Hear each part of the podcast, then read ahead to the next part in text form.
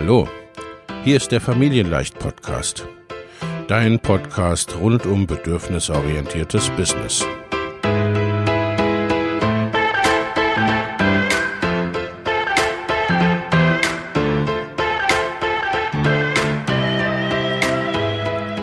Für Mütter und vielleicht auch Väter, die ihr Leben und ihr Business im Einklang mit sich selbst und ihrer Familie gestalten wollen.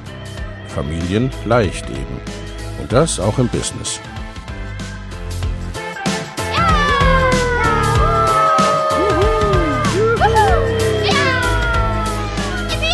Herzlich willkommen, sagt dein Host Lena Busch, Gründerin von Familienleicht. Und immer auch mal wieder mit dabei Michael Busch, ihr Ehemann und Partner in Crime, Love, Family and Business. Viel Spaß mit deinem Familienleicht-Podcast.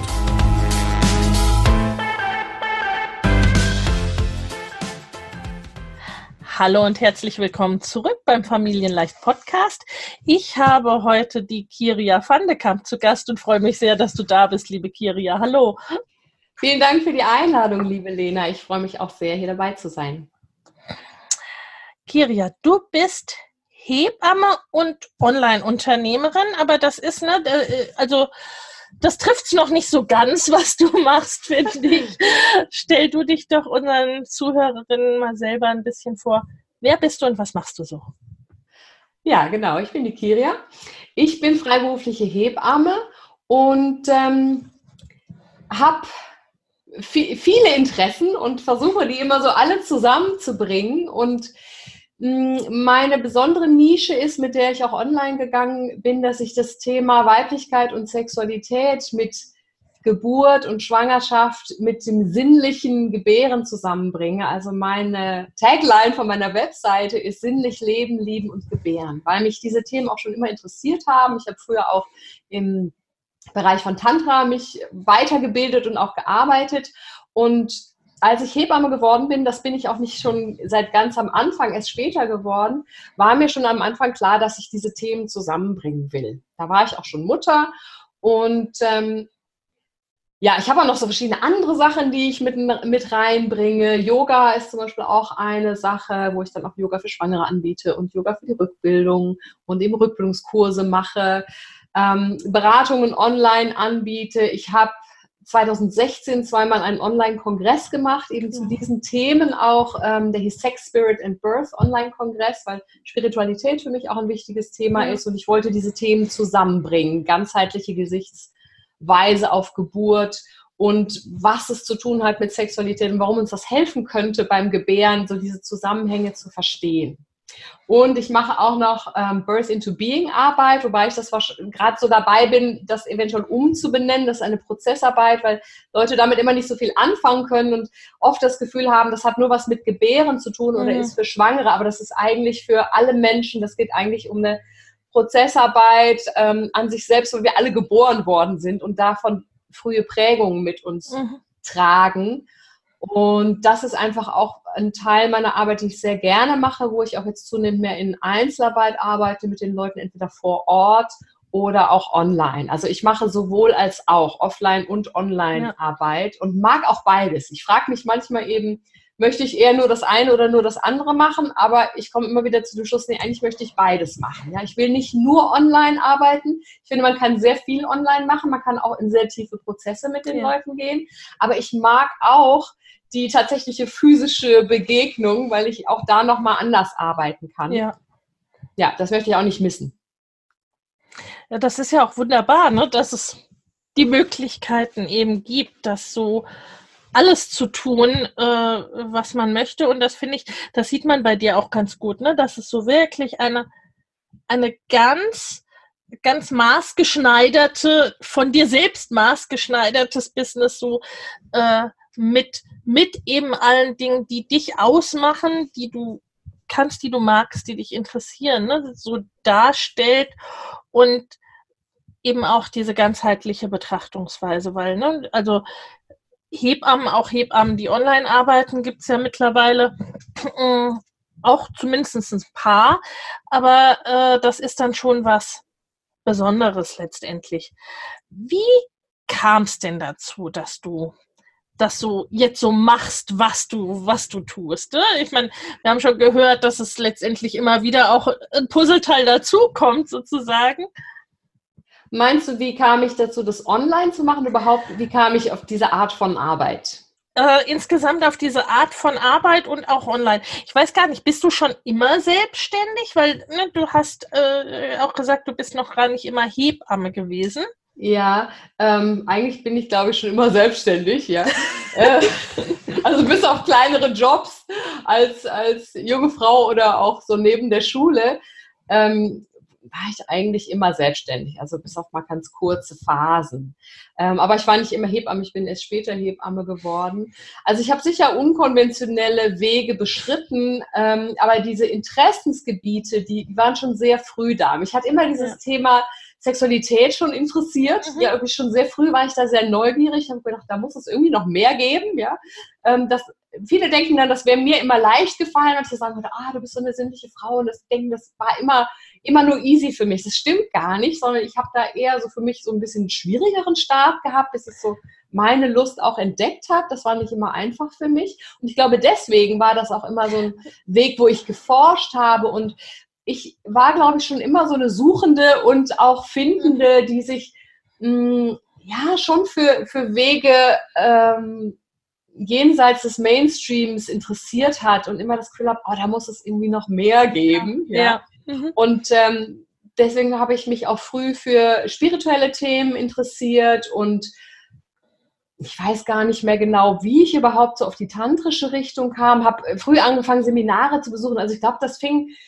ich hatte so ähm, Erlebnisse, die mich dahin gefahren, äh, hingebracht haben, schon so mit 16, 17 und das ging dann so Schritt für Schritt weiter mit Meditation und Reiki und solchen Sachen. Ja. Das hat, war alles immer so ein Schritt nach dem anderen, aber ich habe mich, ich war schon immer interessiert und habe immer gern mhm. gelernt und so was wie persönliche Weiterentwicklung, das war immer ein zentrales Thema für mich. Ja. ja. Ich denke manchmal, was andere Leute für Urlaube und Autos und was weiß ich was ausgegeben haben, das habe ich in meine Persönlichkeitsentwicklung gesteckt. Also sicher Tausende, viele Tausende über die Jahre, ja. ja. Kann ich nicht zählen, keine Ahnung. Aber das ist so ein Grundbedürfnis von mir ja. gewesen. Irgendwie ähm, zu lernen und mich weiterzuentwickeln, mhm. zu reflektieren, zu schauen, wo geht das lang und ähm, ich wollte eigentlich schon sehr früh Hebamme werden. Das hat aber dann nicht gleich geklappt. Also jeder, der das mal versucht hat, merkt, das ist, es gibt begrenzte ja. Plätze und Auswahlverfahren und sowas. Dann hat das nach der Schule nicht gleich geklappt. Und dann habe ich dann ersatzweise erstmal angefangen, Medizin zu studieren. Das hat mir aber dann nicht so gefallen. Das habe ich dann relativ schnell wieder aufgehört und so gemerkt, nee, also da muss ich das ganze Operative machen und das will ich gar nicht. Und ähm, eigentlich haben die Ärzte nachher gar keine Zeit für die, für die mhm. Frauen. Ich habe dann gedacht, werde ich halt Gynäkologin, ja. Aber als ich mir dann da so Gedanken darüber gemacht habe, ich gemerkt, nee, das, das will ich nicht. Ja. Und bin dann da nochmal ausgestiegen, habe eine Heilpraktiker-Ausbildung gemacht und bin dann irgendwie auf, auf den Bereich von Tantra und tantrischer Massage gekommen und habe mich damit jahrelang beschäftigt, habe auch, war auch professionelle Tantra-Masseurin über zehn Jahre lang und ähm, war dann sehr auch in spirituellen Kreisen unterwegs, in Frauenkreisen. Es hat mich sehr bekräftigt oder hat ja, hat einen sehr großen Frauenraum für mich mhm. geschaffen auch. Und erst, ähm, er hat dann auch ähm, geheiratet und ein Kind gekriegt, meine Tochter geboren. Ähm, und bin dann erst später, als die schon wieder ein bisschen größer war, dazu gekommen, Hebamme zu werden. Da war ich ja. auch nicht mehr mit meinem ersten Mann zusammen. Also ich habe ganz viele äh, Wellen von Beruf und Beziehung gemacht. Ähm, war dann schon in einer, in einer neuen Partnerschaft, festen Partnerschaft wieder und auch, ja, das war sogar nach einer Zeit, wo ich Hartz-IV-Empfängerin war. Ich war davor ja. auch schon mal selbstständig, das hat dann nicht gut funktioniert ist nochmal zusammengebröselt und aus dieser Situation raus habe ich gedacht, okay, wenn ich jetzt hier schon hänge in dem Hartz IV, dann ja. nutze ich das und gehe das an, was ich eigentlich damals schon machen wollte und habe dann nämlich ein Praktikum im Kreissaal im Krankenhaus gemacht, weil ich vorher, als ich selbstständig war, mir gar nicht vorstellen konnte, wie soll ich denn das machen? Wie soll ich denn selbstständig sein und ein Praktikum machen, wo ich kein Geld für kriege. Und dafür war eigentlich diese Hartz-IV-Situation ideal für mich, so im Nachhinein ja. das zu nutzen, zu sagen, okay, jetzt stecke ich hier gerade drin fest. Und ich hatte auch da zu dem Zeitpunkt noch keine abgeschlossene Berufsausbildung, weil ich verschiedene Sachen angefangen habe und ja. abgebrochen hatte.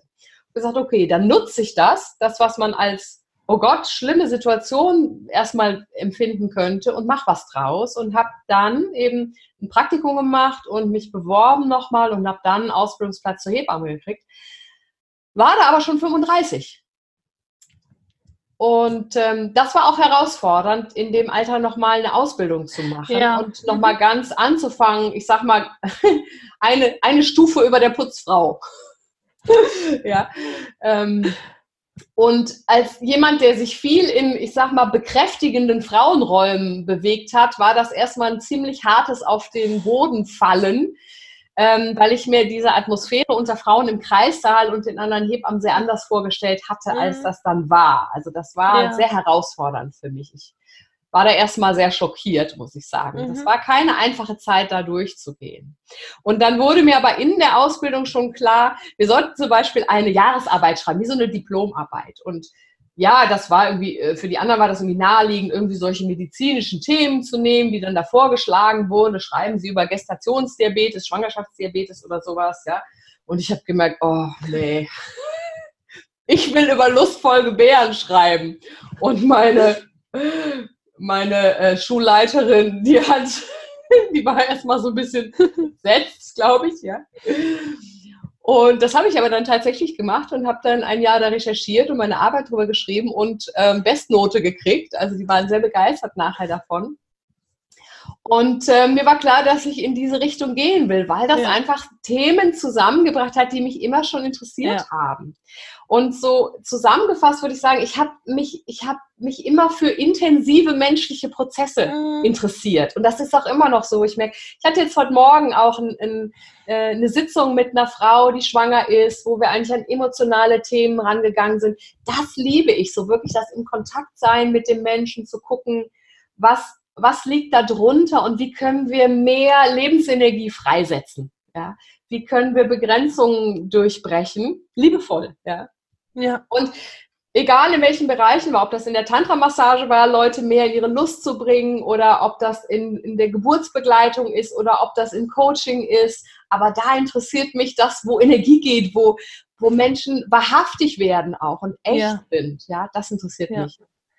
Ja, das eint ja deine Themen auch letztendlich. Ja. Ne?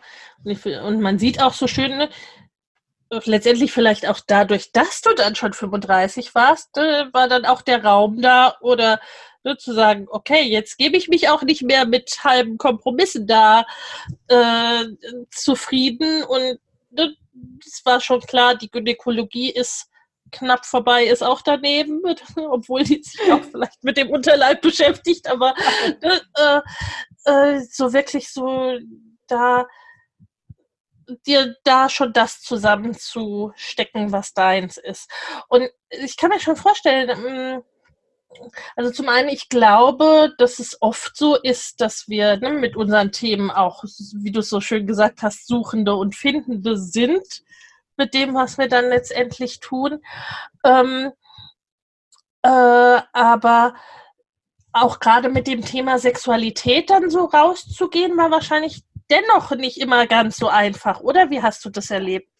Ja, also das war auch äh, ein interessanter Prozess für mich, auch wie zeige ich mich damit, ja? Weil ja. erst war das, ähm,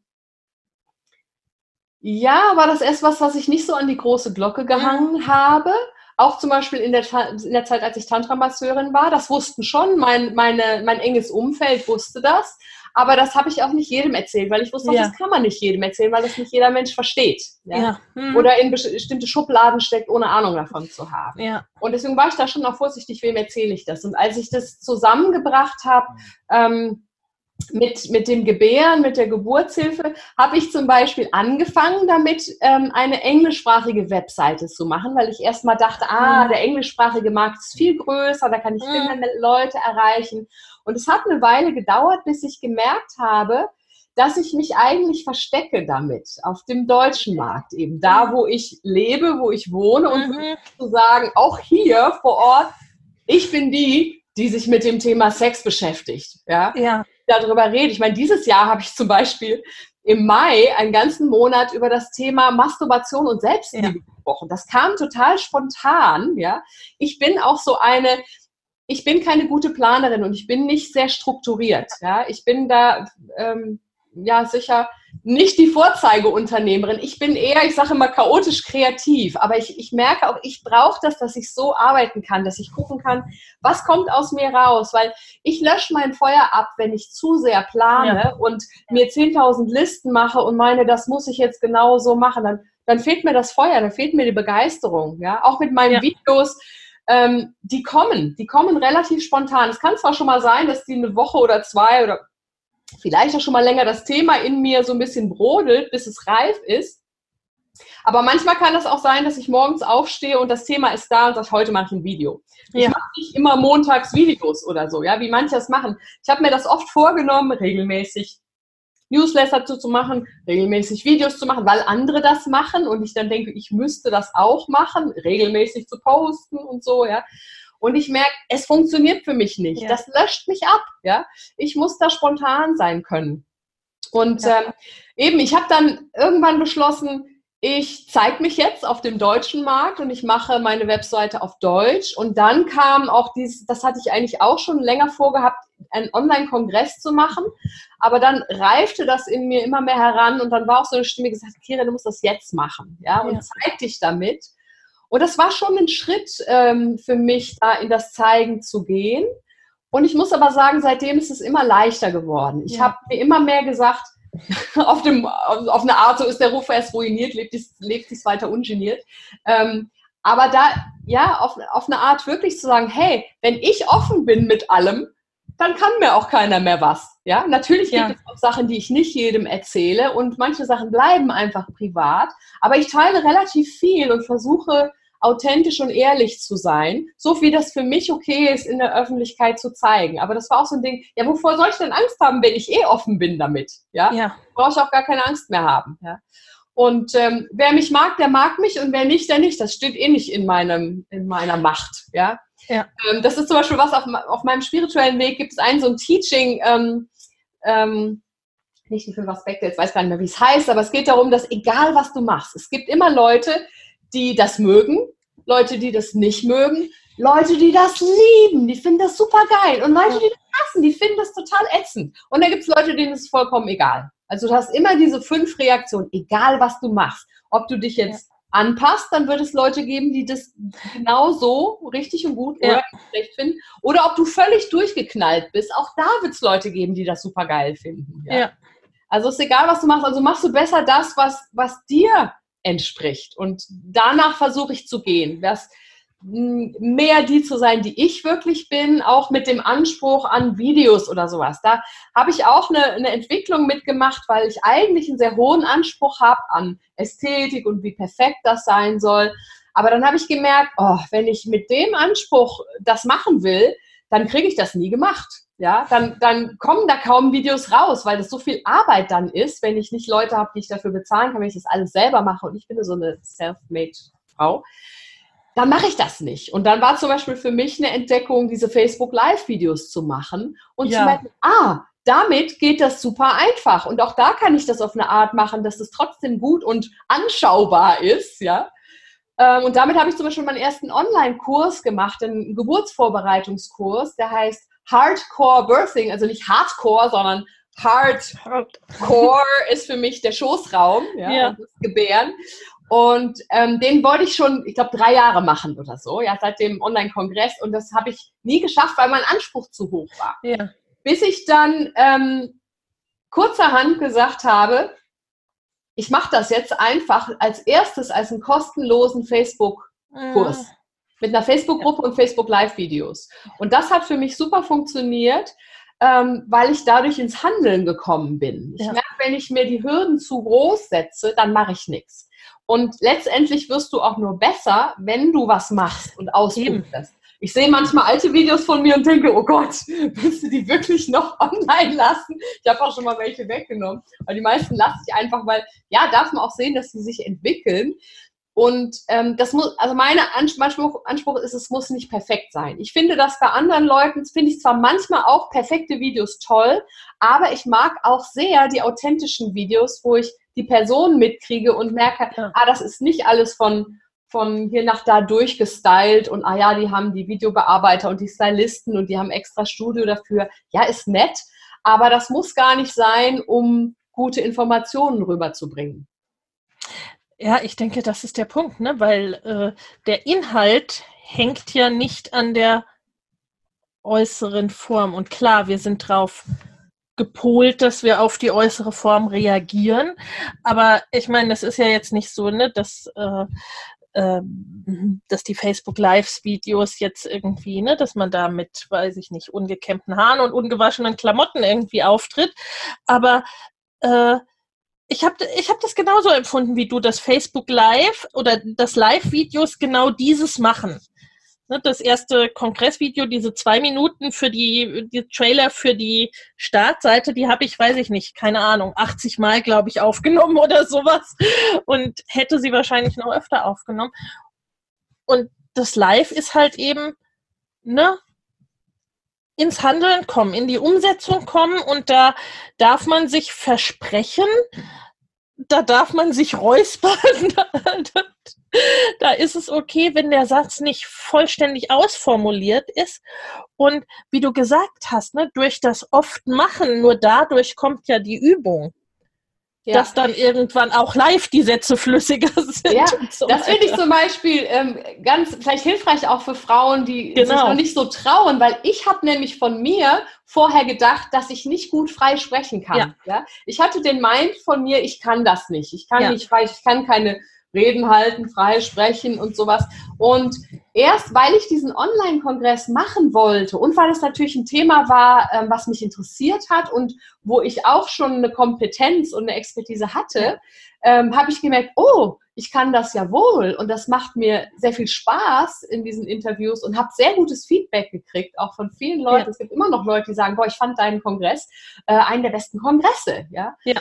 Ähm, und das habe ich dadurch erst für mich entdeckt überhaupt. Und das Videomachen kam dadurch erst ja. auch. Ja? Ich habe früher auch gedacht, das war da, da kamen die Videos mehr erst auf, glaube ich. Es gab natürlich immer schon gerade von Amerika her Leute, die es gemacht haben, aber ich glaube, bei uns waren noch sehr so die Blogs, die geschriftenen ja. Blogs, ja, mehr Mode und also da komme ich auch mehr drauf, dass ich das durchaus auch kann, weil da habe ich auch gedacht, ich kann das nicht und es ist nicht so meins.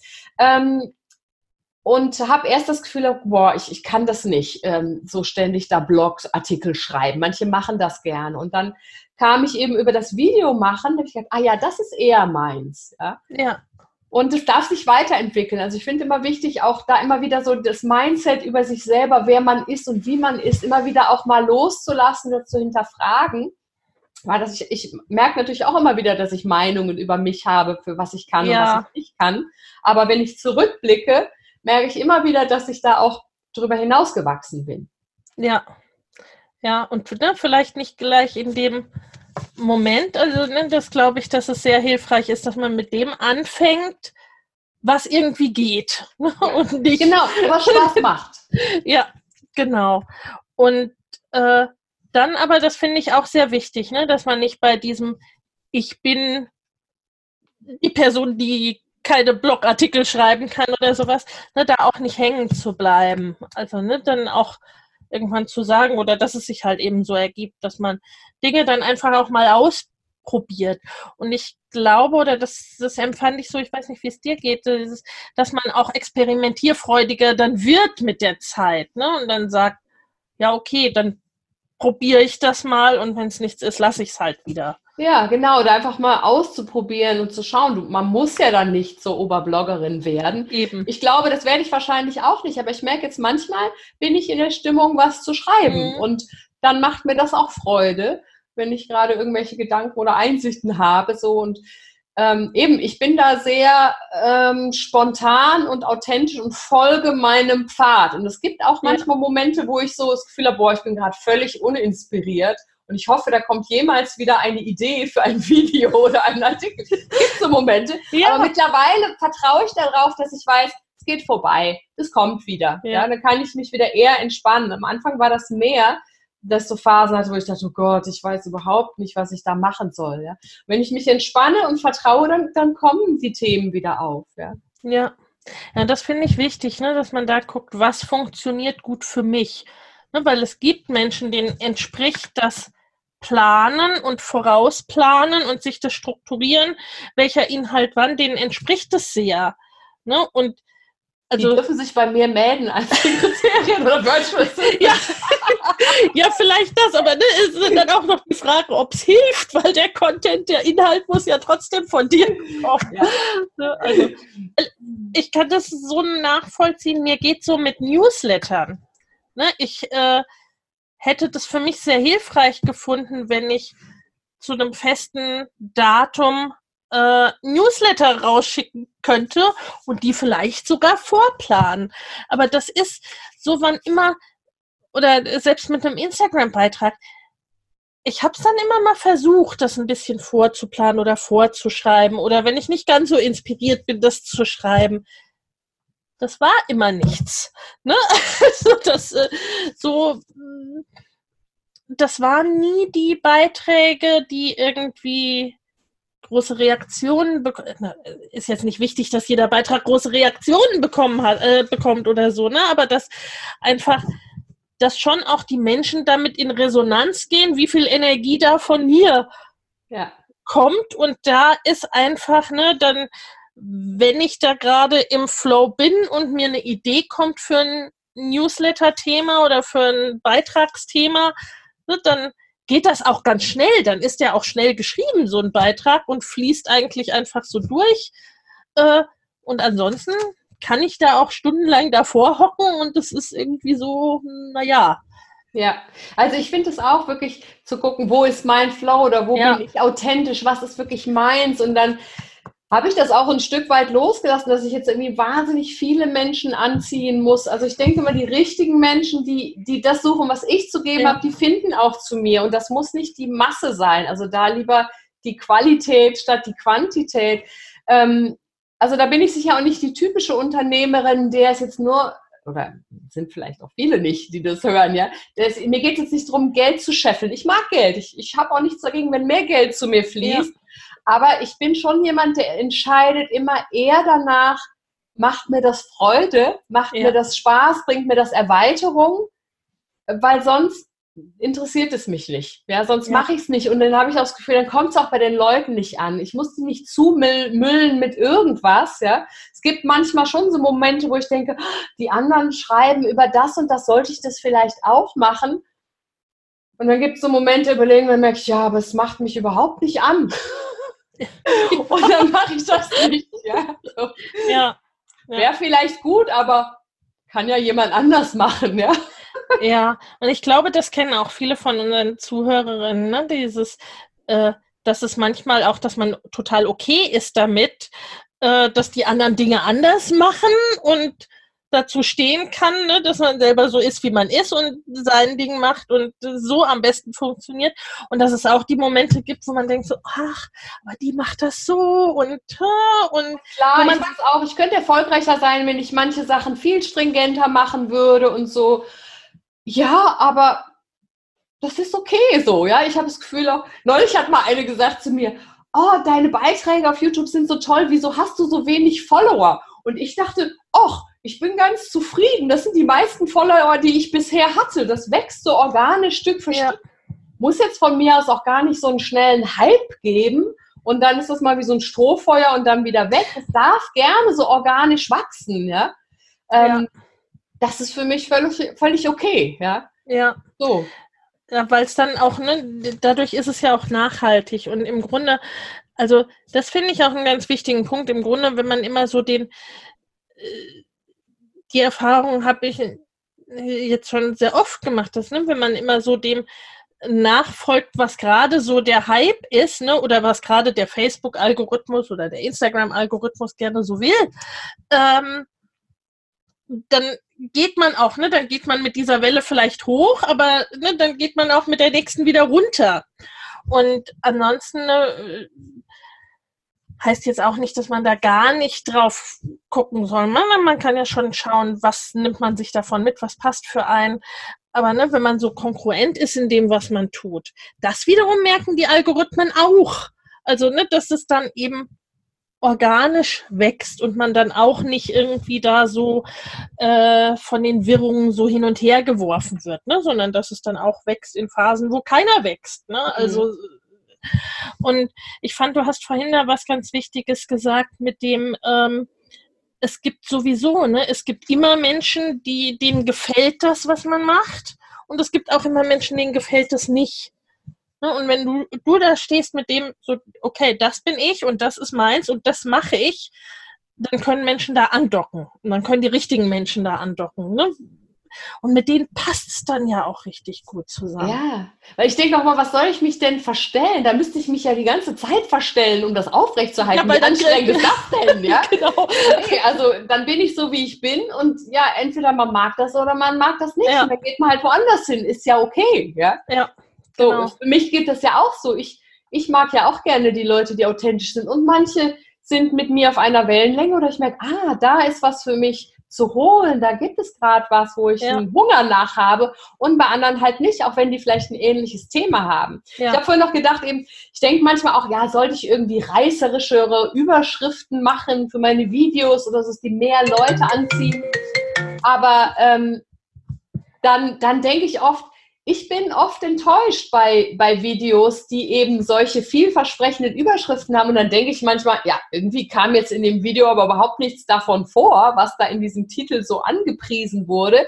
Und dann hat dieses, dieses Video zwar einen Klick von mir gekriegt, ähm, aber letztendlich bin ich ja nicht zufrieden damit und werde das, werde nicht diesen Menschen dann irgendwie abonnieren oder so. Ich denke, ja, dann kriegen manche reißerische Artikelüberschriften äh, oder Videoüberschriften, die kriegen dann zwar die Klicks, äh, aber ob das letztendlich viel bringt, ist dann die Frage. Ja? Und dann bleibe ich lieber bei dem, was ich denke, man kann schon vieles optimieren und zu gucken, naja, da lerne ich auch noch, wie formuliere ja. ich das, wie bringe ich denn die Sachen in der Essenz, die auch interessant ist für die Leute und nicht nur irgendein bla bla bla, wo man noch nie nachsuchen würde. Ja?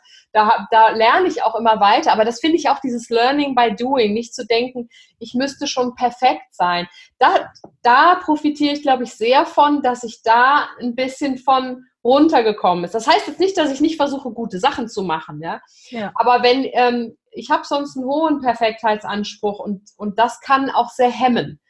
Ja. Dann kommt man eben nicht ins Handeln. Ja, und so ein bisschen Mut zum Fehler machen. Ich meine, viele große, erfahrene, erfolgreiche Leute sagen, äh, wenn du erfolgreich sein willst, verdopple die Anzahl deiner Fehler. Ja. ja. Trau dich, Fehler zu machen, weil ähm, wenn du keine Fehler machst, dann machst du wahrscheinlich gar nicht viel. Ja? Also mach auch. Und ich bin so eine, die macht halt. Ja? Und es ja. gibt dann manchmal auch so, dass ich dann denke, oh, was hast du denn da gemacht? Oder eben mit den Live-Videos, dass ich manchmal mir das nochmal angucke und nachher denke, ah, oh, du wolltest doch das noch sagen und das noch sagen. Naja, beim nächsten Mal, ja. Dann, ja, genau. So. Genau. Also, ne, das, weil in dem Perfektionismus kann man ja auch, also der kann ja auch die Ideen alle im Keim ersticken, dass genau. dann, dass dann eben überhaupt nichts passiert. Ich weiß nicht, irgendein kluger Mensch hat mal, ich weiß nicht mehr, wer es war, hat mal gesagt, äh, ne, wenn dir quasi deine ersten Videos oder deine ersten Produkte nicht peinlich sind, dann bist du zu spät rausgegangen. ja. ja. Äh, ich glaube, die ersten habe ich mir auch gar nicht mehr angeguckt. Ich habe neulich mal noch so alte Videos von mir gesehen. Manchmal finde ich auch zufällig welche auf dem Computer, ja. auch, die ich nie veröffentlicht habe und denke dann auch so, oh.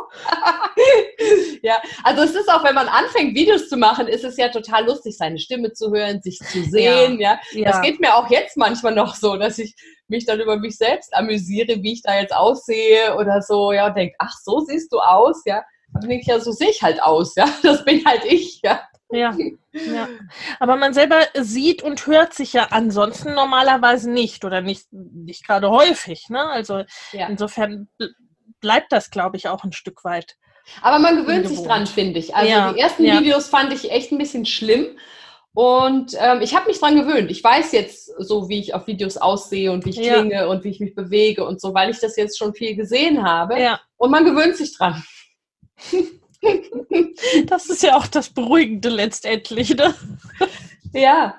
Und also auf eine Art, muss ich sagen, ist das auch ein Weg der Selbstliebe, mich so zu akzeptieren, ja. wie ich bin. Ja. Das, ist, das passiert auch über dieses Feedback von Videos und da auch mit so einem liebevollen ähm, Herz auf mich zu schauen und sagen, ja, mhm. so bist du halt. Ja, das bist du. Ja.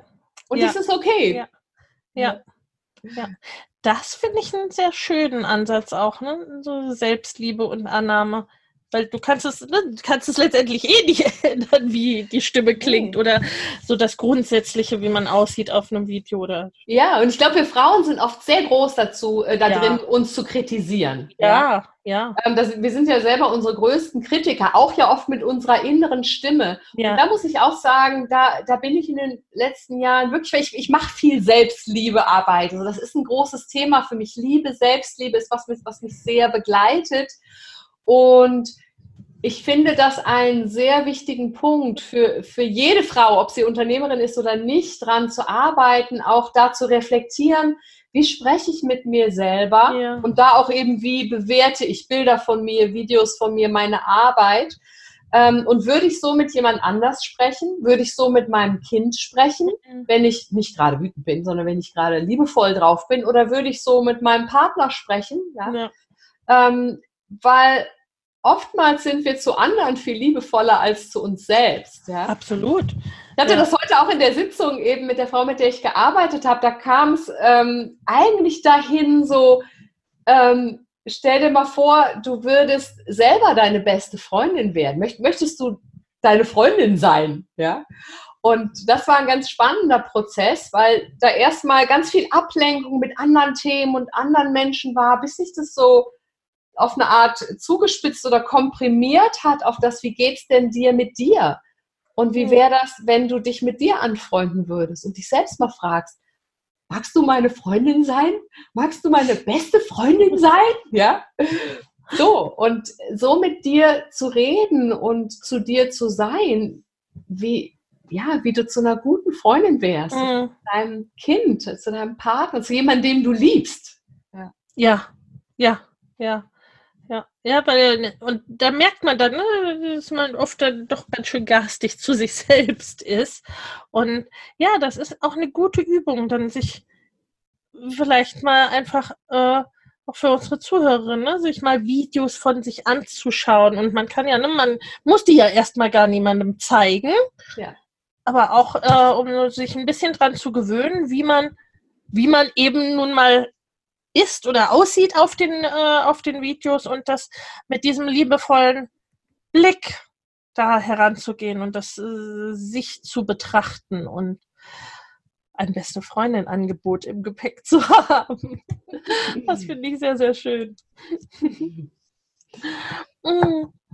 Nun hast du ja äh, auch schon gesagt, ne? du hast die, die Selbstständigkeit begleitet dich schon lange. Du hast selbst ja auch Kinder, ne? Du hast mehrere Kinder. Nee, ich habe eine leibliche Oder Tochter und ich hatte zwei Ja. Stiefsöhne.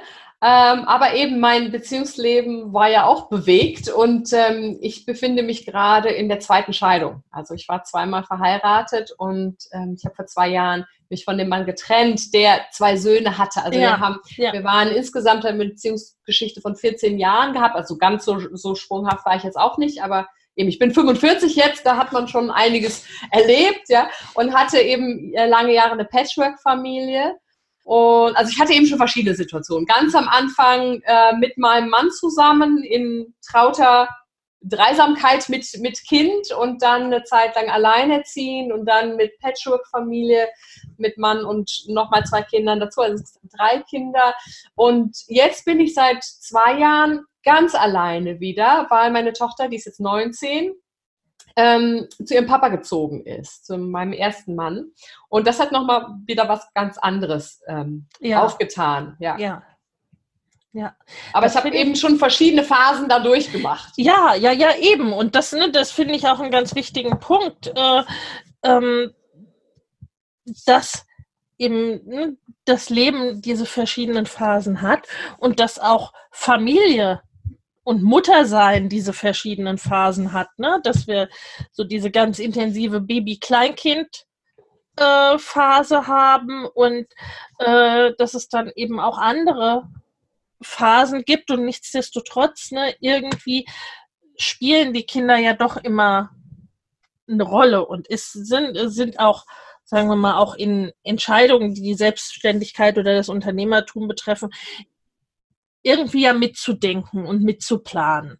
Mm, Wie war da so äh, dein Weg oder auch, ne, wie mh, hm, hast du dich oder wie habt ihr das mit eurer Familie so organisiert? Auch jetzt zum Beispiel ne, in der Zeit, wo du die Ausbildung gemacht hast äh, als Hebamme. Ne? Ich meine, in der Selbstständigkeit kann man es immer noch für mein Empfinden ein bisschen besser alles auch anpassen an Gegebenheiten, während in so einer Ausbildung steckt man ja schon auch in einem recht strikten Korsett dahingehend.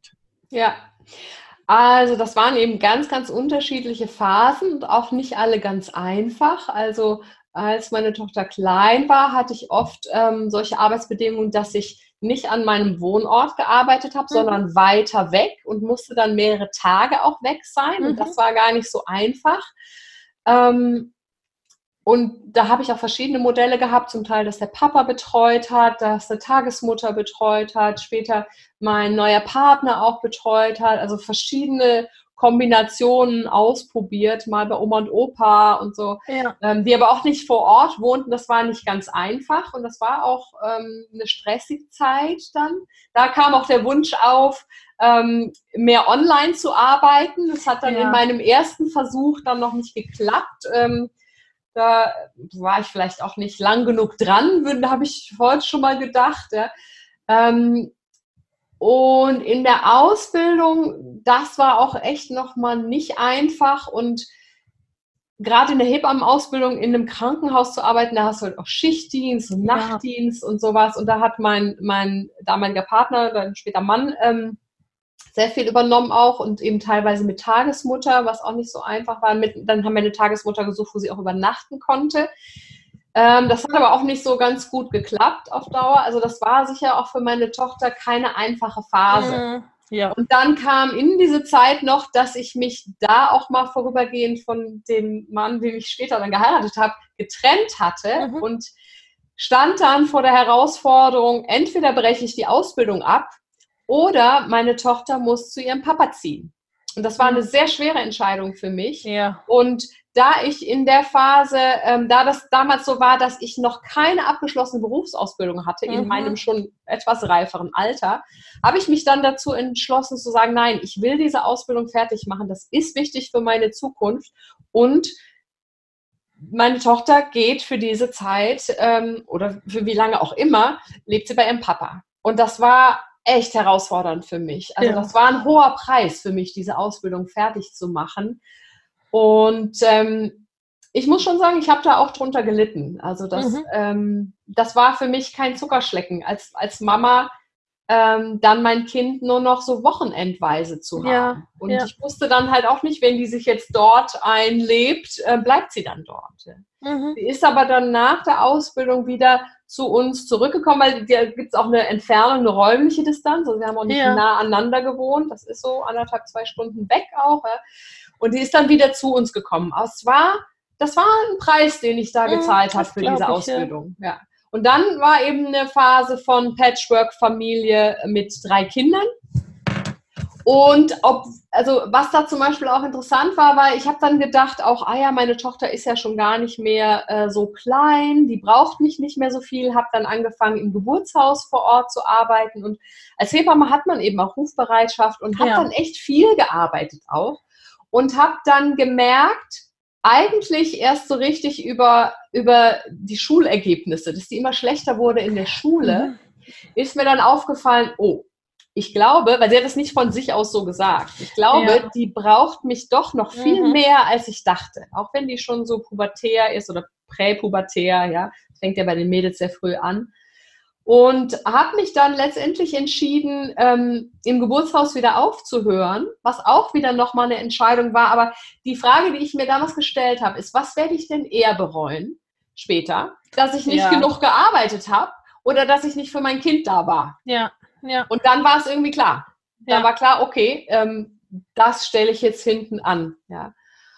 Und ähm, habe dann da wieder aufgehört und ähm, keine mache seitdem auch keine Geburtshilfe mehr. Mhm. Und habe auch gemerkt, dass es mir eigentlich besser geht damit, weil ich funktioniere gar nicht gut mit dem Telefon neben dem Bett. Diese Bereitschaften, die haben mich ja. auch mein System sehr gestresst. Ja, ich hätte das Ja, nie spannend. gedacht Ja. so, aber ich habe das erst im Tun gemerkt, ja, Ja. dass ich das gar nicht so gut kann. Und dann was nochmal ein Thema war, dass dann meine Familie mir irgendwann rückgemeldet hat, es ist schwierig für uns, wenn du im Haus bist und quasi im Büro arbeitest, aber nicht verfügbar bist. Uns wäre das lieber, wenn du, ähm, wenn du deine Hausbesuche auf den Nachmittag legst und morgens Büroarbeit machst. Weil dann bist du wenigstens wirklich nicht da, wenn du beschäftigt bist. Das war, das hätte ich nie gedacht, weil ich hatte das Ja. umgekehrt gemacht. Ähm, ich habe äh, versucht, die Büroarbeit dann am Nachmittag zu machen, wenn die da sind, damit ich wenigstens im Haus bin und verfügbar bin. Ja? Ja. Aber die Ja. hatten dann immer das Gefühl, du bist zwar da, aber nicht wirklich da. Eigentlich ähm, bist du dann, wenn man versucht, dich anzusprechen, mit den Gedanken ganz woanders. Und dann habe ich das nochmal versucht umzumodeln. Okay, wenn ihr das sagt, okay, äh, dann mache ich das nochmal anders. Ja? Das hat natürlich deshalb funktioniert, weil die schon älter waren, die, ähm, die Ja, Kinder auch. ja. Ja? Ähm, aber das kam halt vor allen Dingen von meiner Tochter und meinem Mann.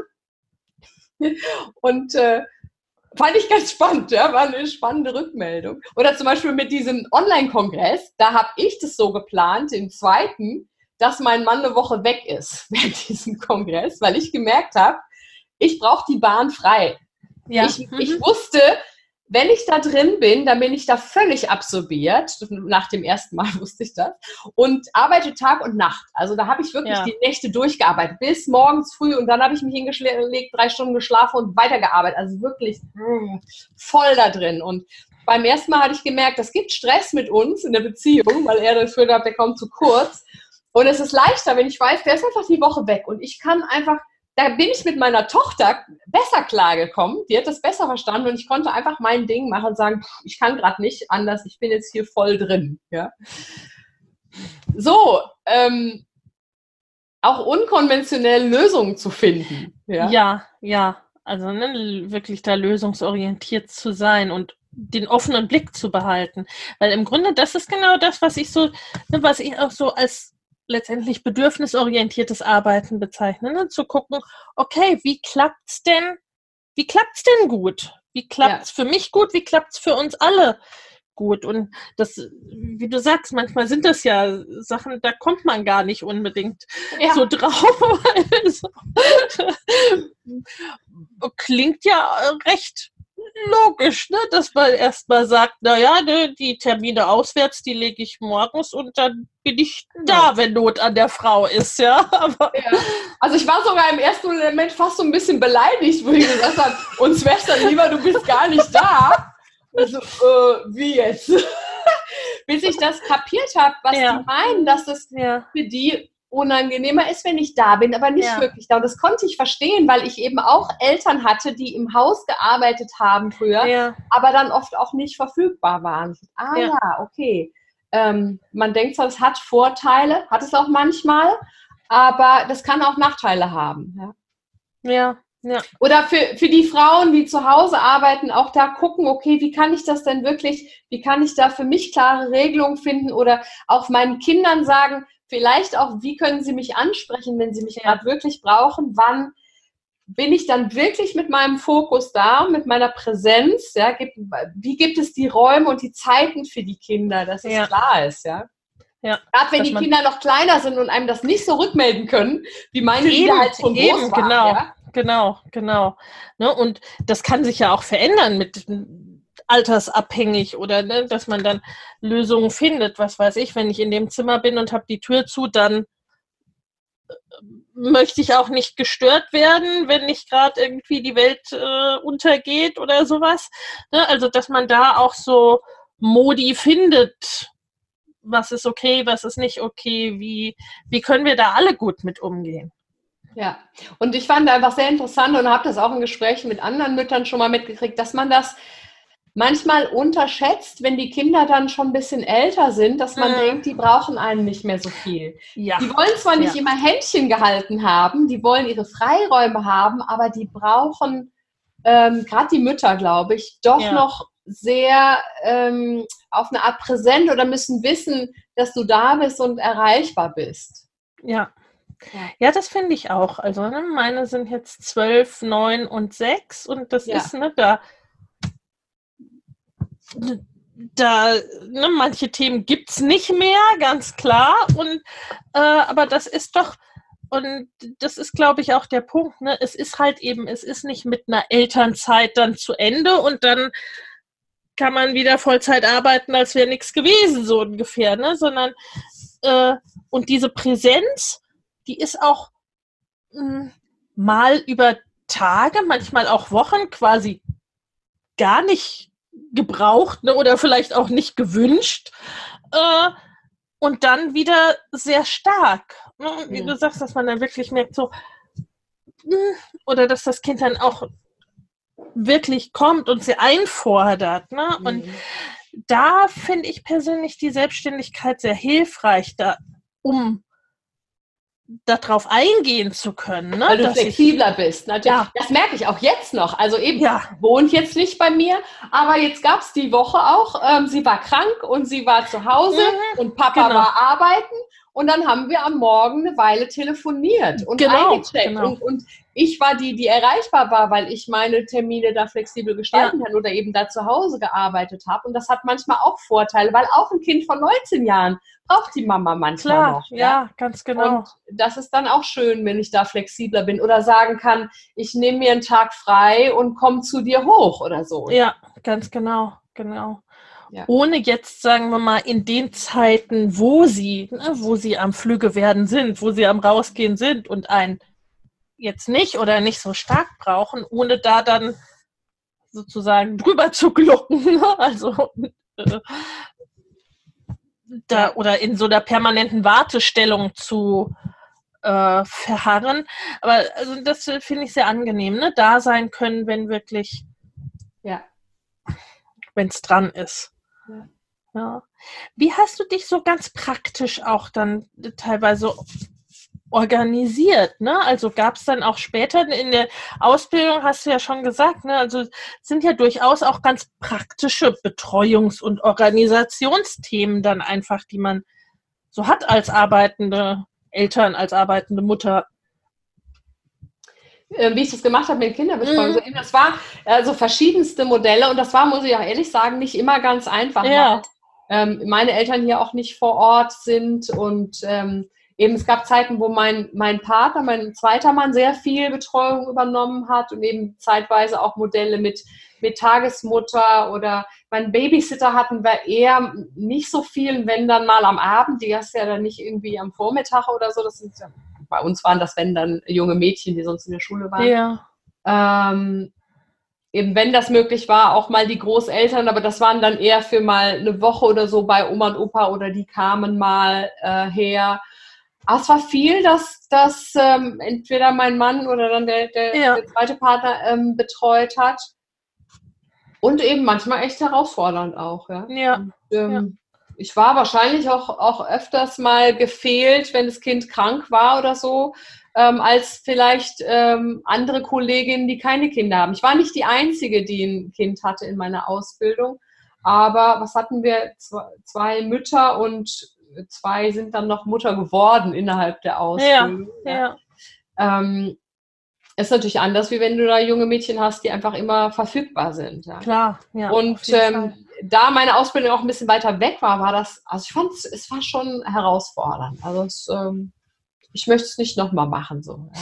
Und auch für meine Tochter herausfordernd. Ja, Ja. ja. Ja. ja. Zumal die Zeit dann auch letztendlich dann ja nochmal unflexibler war, ne? Von den Settings in der Ja, Ausbildung und so ja. weiter. Ja, Ja. ja. ja. Und da eben, da gab es dann die Zeit, wo sie ganz bei ihrem Papa gewohnt hat, ja, weil das sonst Ja. nicht, sonst hätte ich abbrechen müssen. Ja. Ja. Ja, das sind auch nochmal äh, so richtig, wo man wirklich ne, wirkliche Entscheidungen treffen Ja. muss. Ne? Und, Ja, das war hart auch. Und ich muss auch sagen, in, in, das war so eine duale Ausbildung, dass wir immer Schulblocks hatten. Die waren halt Ah. sehr übersichtlich. Ja? ja, Also äh, meine Tochter hatte dann auch von der, ähm, von der Grundschule so eine Nachmittagsbetreuung, wo sie Mhm. dann sein konnte. Und dadurch war das dann recht gut abgedeckt ja, in den Schulblockzeiten. Schwierig waren halt immer die, ähm, die Einsätze auf Ja. dem, auf dem, im Krankenhaus. Ja, ja, mit auch, den äh, Schichten und so weiter. Genau, ja. ja. Ähm, dann ging Ja. sowas wie Frühdienst war noch leichter, aber so Nachtdienst oder so Mhm. Dienst, ähm, das war manchmal viel schwieriger. Ja. Ja. Wir haben das irgendwie hingekriegt, aber mh, war schon nicht ganz ohne. Ja, ja. aber das finde ich halt auch wichtig, ne? Wenn, darum geht es mir auch so ein bisschen in dem Podcast, ne? Weil man sieht immer so das von außen und äh, ne, die Frauen fragen sich auch, wie sie Dinge regeln und organisieren können, ne? Und auch so die, die Wege zu zeigen, die es gibt, die Frauen schon gegangen sind, äh, dass es auch, ne, dass es nicht immer äh, nur das ist, was man nach außen sieht. Ja. Äh, ja. Ja. Also eben die Zeit, ähm, in der ich als auch Online-Unternehmerin nach außen gegangen bin, liegt eben nach dieser Zeit. Also Ja, das war ja. davor eben. Und da muss ich ganz ehrlich sagen, das war eine stressige Zeit, die für die ganze Familie belastend war. Ich meine, als, als Vorteil, denke ich, kann ich sehen, so was meine Tochter betrifft, dass, ich meine, ich war nie so die obergluckende Mutter, glaube ich. Ich habe, glaube ich, schon auf eine Art früh zu auch Selbstständigkeit erzogen und auch dadurch, dass ich mich von ihrem Vater getrennt habe, wo sie drei war und sie eigentlich sehr früh diese, diese Fahrereien, am Anfang hat Mhm. der Papa und ich sie gefahren, meistens der Papa. Aber ich habe dann früh beigebracht, wie man Zug fährt und solche Sachen. Ja? ja, Hat sie früh Selbstständigkeit gelernt und auch durch diese Arbeitssituation und diese Ausbildung, ja, dass da auch was ähm, mitgekriegt in ihrer Selbstständigkeit und in ihrem, also sie ist heute einfach, dass sie auch, ähm, es gibt, neulich hat sie gesagt, auch sie ist auch stolz auf mich, ähm, Ja. so wie ich es verstehe, dass ich auch, ich sag mal, auch an meiner Entwicklung dranbleibe, dass Mhm. ich ne, nicht eine Mama bin, die sagt, so jetzt bin ich erwachsen, jetzt bin ich fertig mit meiner Entwicklung und hier bleiben wir jetzt stehen und jetzt mache ich auf ewig denselben Job und bleib so, wie ich bin, so, sondern ja, mh, dass ich immer jemand war, der irgendwie weitergeht und weiter Ja. Und ja, ja, und das klappt nicht immer gleich, ja. Das ist, so ist das Leben, das macht Wellen und manchmal gibt es Phasen, die echt holprig und schwierig sind und dann gibt es auch mal wieder Phasen, die ruhiger sind, ja. Aber ich glaube, da hat sie auch was durchgelernt, äh, dieses Dranbleiben an der eigenen Entwicklung und auch an dem Feilen beruflich, ja, dass man ich ja, denke, das ist auch was, was heutzutage so ist. Das ist heute selten, dass man irgendwie einen Beruf lernt und da bleibt man den Rest seines Ja. Lebens. Ja. Da sind wir einfach echt in einer anderen Zeit wie die Generationen vor uns. Und ähm, da, da gehen wir Schlangenlinien auf, auf dem Weg, uns selbst zu finden. Und auch da Ja. geht es noch weiter, ja. Das ist schon was, wo ich auch sehr dran bin, zu gucken, was ist wirklich meins, was ist mein Geschenk, was bringe ich mit, wie kann ich, da bete ich auch für, wie kann ich wirklich am besten dienen, ja, mit dem, Ja. wer ich bin und wie ich bin, wie kann ich ein Teil der Lösung sein statt des Problems, ja. ja, Was kann ich einbringen von meinen Gaben, wo ein Mehrwert entsteht in der Welt. Ja, das ist so meine Herangehensweise. Nicht nur zu gucken, wie kann ich am besten Geld verdienen, sondern wie kann ich ein Beitrag sein. Ja, und das wandelt sich. Ja, ich habe jetzt nochmal beschlossen, das Thema Sexualität und, und Coaching nochmal mehr mit reinzunehmen. Mach, fang nochmal eine Ausbildung an, weil ich merke, ich bin da noch nicht am Ende. Ich will noch mehr lernen. Ja, es gibt Leute, die wissen noch mehr oder strukturierter oder so. Und ich, ich will da immer weitermachen, weil es auch mehr auf mich zukommt, nochmal Coaching im Bereich, äh, Coaching-Anfragen im Bereich von Sexualität und Beziehung, die über das Gebären und Schwangerschaften so Ja. hinausgehen. Ich Ja. merke, ja, das interessiert mich und ich möchte weiter lernen und da auch immer mehr mich weiterzuentwickeln. Ich habe nicht das Gefühl, ähm, ich bin da jetzt angekommen und da bleibe ich stehen. Ja? Also auch mehr so die Haltung von, der Weg ist das Ziel und ich will diesen Weg genießen. Also ich glaube, was Ja. manchmal auch so ein Problem ist, von auch Online-Unternehmerinnen oder überhaupt Unternehmerinnen, ist, dass man so ein Ziel hat und das Gefühl hat, wenn ich da hinkomme, wenn ich so und so viel verdiene oder so und so bekannt bin oder ba, ba, ba habe, entwickelt habe, mache, dann äh, bin ich Ja. da. Da bin Ja. ich angekommen, da bin ich glücklich, bin ich zufrieden oder stolz oder wie auch immer. Und also ich habe ja das Gefühl, das muss man loslassen, sondern den Weg genießen, weil wenn du erst denkst, erst wenn ich da bin, dann kann ich glücklich sein, dann kann ich mich entspannen, ja, dann bist du ja bis dahin immer nur gestresst und unglücklich, ja. Besser diesen Weg genießen, Ja, weil wer weiß, ob du erstens da je ankommst oder woanders, ja, und was Ja. dann passiert, dann ist ja nicht das Ende erreicht, ja, dann, dann dann wird es weitergehen. Ja? Und also besser dafür sorgen, dass der Weg Spaß macht. Ja, auf jeden Fall. Also volle, volle, volle Zustimmung. Liebe Kirja, hast du so einen quasi, ne, so einen Satz, eine Weisheit quasi, ne, was du, was du unseren Zuhörern mitgeben möchtest? Hm. Was auftaucht, ist das, was ich heute gepostet habe. Ist ein Satz, der mich sehr begleitet. Trust the process. Vertraue ja. dem Prozess. Ja. Ja. Ähm, das ist was, was eine meine Ausbilderin mir immer wieder gesagt hat. In der Prozessarbeit, da bezog es sich mhm. auf diese Prozessarbeit, die wir gemacht haben, aber es taucht mir immer wieder auf, mhm. als auch das Leben ist ein Prozess. Vertraue dem ja. Prozess. Also vor allen Dingen da, wo es mir immer wieder gelingt, mich zu entspannen. Und ich nenne es so, mich einzuklinken, mich zu verbinden mit meinem wahren Selbst, meinem höheren Selbst, ähm, der göttlichen Quelle oder wie auch immer man das nennt, der reinen Lebensenergie, wenn ich nicht gerade irgendwie so durch die Gegend laufe, ja, und, und mich selbst blockiere, aber wenn ich, wenn ich mich entspanne und mich so reinsinken lasse und dann sagen, okay, ich vertraue dem Prozess und auch wenn ich gerade noch nicht weiß, wo das hingeht, das hat seine Richtigkeit. Ja, und ich muss nicht schon das Endergebnis wissen. Ich vertraue darauf, dass alles gut kommt und dass, dass das alles so gehört ja, dass das Teil Wunderbar. meines Weges ist. Wunderbar. Ja, das geht auch mit dem, was du vorher gesagt hast, so schön zusammen. Wundervoll. Kirja, wer jetzt sagt, ich möchte mehr von dir lesen, hören, wissen oder interessiere mich äh, für die Arbeit mit dir, wo finden unsere Hörerinnen dich denn? Ja, ähm, da ich so viele Interessen habe, habe ich immer noch auch mehrere Webseiten, aber man findet mich am einfachsten wahrscheinlich unter www.kiria.de, wie mein Name, K-I-R-I-A.de. Ähm, das ist eigentlich so meine lokale Website. Ich werde wahrscheinlich über die Zeit alles dahin bringen. Mhm. Aber es gibt im Moment auch noch meine Webseite Sensual Birthing, ähm, sinnliches Gebären.de. Mhm. Und von dem Kongress gibt es auch noch die Seite Sex Spirit Birth www.kiria.de. Die gibt es auch noch. Man findet mich auf YouTube auch unter Kiria van de Kam, ist mein YouTube-Kanal. Man findet mich auf Facebook, da mache ich eben immer wieder auch Live-Videos. Du hast es vorhin im Vorgespräch mal gesagt, da gibt es genau. Kirias Küchenweisheiten. Ja. Das ist auch mal so spontan entstanden, als ich anfing, Videos in meiner Küche zu machen über irgendwelche Themen und äh, das, das hat sich dann so als Wort entwickelt. Ich muss gucken, ob ich das so weitermache, aber da teile ich immer wieder Einsichten oder manchmal auch ähm, geburtshilfliche Themen unterschiedlich, was eben gerade so auftaucht. Also da freue ich mich, wenn jemand Lust hat, mir da zu folgen auf diesen verschiedenen Kanälen. Auf Instagram bin ich auch unter Kiria van de Kamp zu finden. Mehr Kanäle habe ich nicht. Twittern tue ich nicht, das reicht mir. Ja.